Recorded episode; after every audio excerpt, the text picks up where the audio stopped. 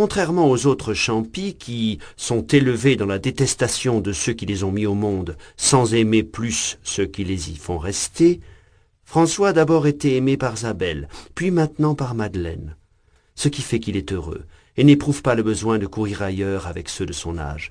C'est un garçon pur et naïf qui ne connaît aucune malice.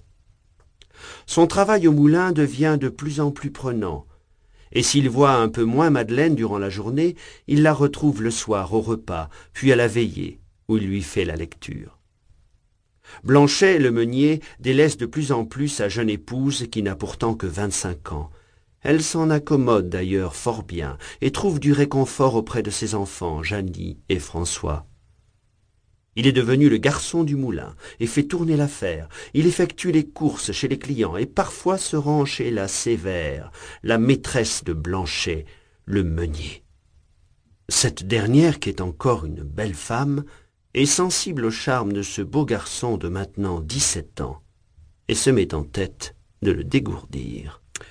Elle ourdit donc un plan visant à séduire François qui reste imperturbable et fait mine de ne pas voir ses avances. Vexée, la sévère réalise que François la repousse et se venge en laissant entendre à Blanchet qu'il y a danger à laisser un tel garçon seul avec sa femme dans sa maison. Fou de rage, le meunier exige de Madeleine le départ du champi. Celle-ci, pour protéger ce fils adoptif, promet de le faire partir dès le lendemain. Satisfait d'avoir obtenu gain de cause, Blanchet s'en retourne vivre chez la Sévère. Lorsque Madeleine lui fait part de la décision de Blanchet de le voir quitter la maison, elle refuse de lui en donner la raison et exige de son fils adoptif qu'il obéisse par devoir à son égard. François quitte la maison le soir même, la mort dans l'âme. Madeleine désespérée le regarde partir dans l'entrebâillement de la porte. Le champi trouve à se placer dans une ferme distante d'une trentaine de kilomètres du moulin des Blanchets. Son patron est bon et son travail à la ferme intéressant. Madeleine, qui a perdu un fils mais aussi un ami, est triste. Son mari, la voyant ainsi dans un si grand malaise, décide de lui trouver une compagnie. Il fait venir au moulin Mariette, sa jeune sœur de quinze ans, dont il est devenu le tuteur.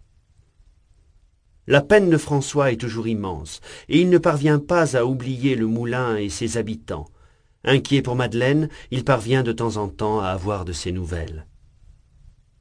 Voilà maintenant trois ans qu'il est au service de Jean Vertot et donne toute satisfaction à son nouveau maître. Ce dernier, qui a une fille âgée de quelques années de plus que François, nourrit le dessein de la lui donner en mariage.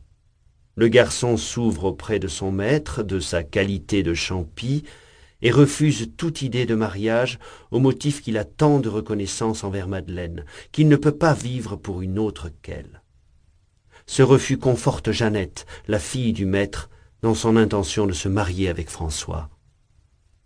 Un jour, la mère naturelle de François, certainement prise de remords, lui fait remettre dans le plus grand secret par l'intermédiaire du curé du village une importante somme d'argent.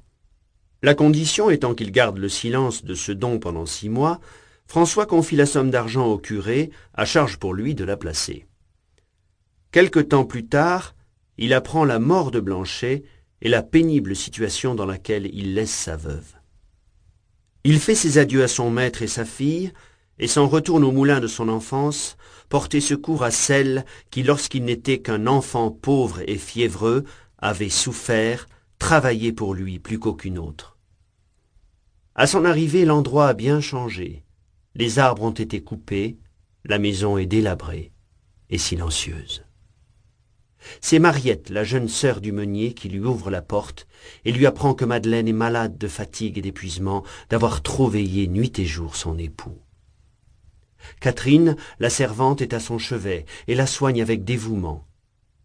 Après des retrouvailles fort émouvantes avec sa mère, François apprend que Sévère, la maîtresse du meunier défunt, veut récupérer tout le bien de Madeleine et que le moulin n'a plus personne pour le faire tourner. Aguerri aux affaires, depuis son passage chez Vertot, il trouve une astucieuse solution pour sortir Madeleine du mauvais pas dans lequel Sévère la maintient. Mais pour ce faire, il lui faut le concours de Mariette.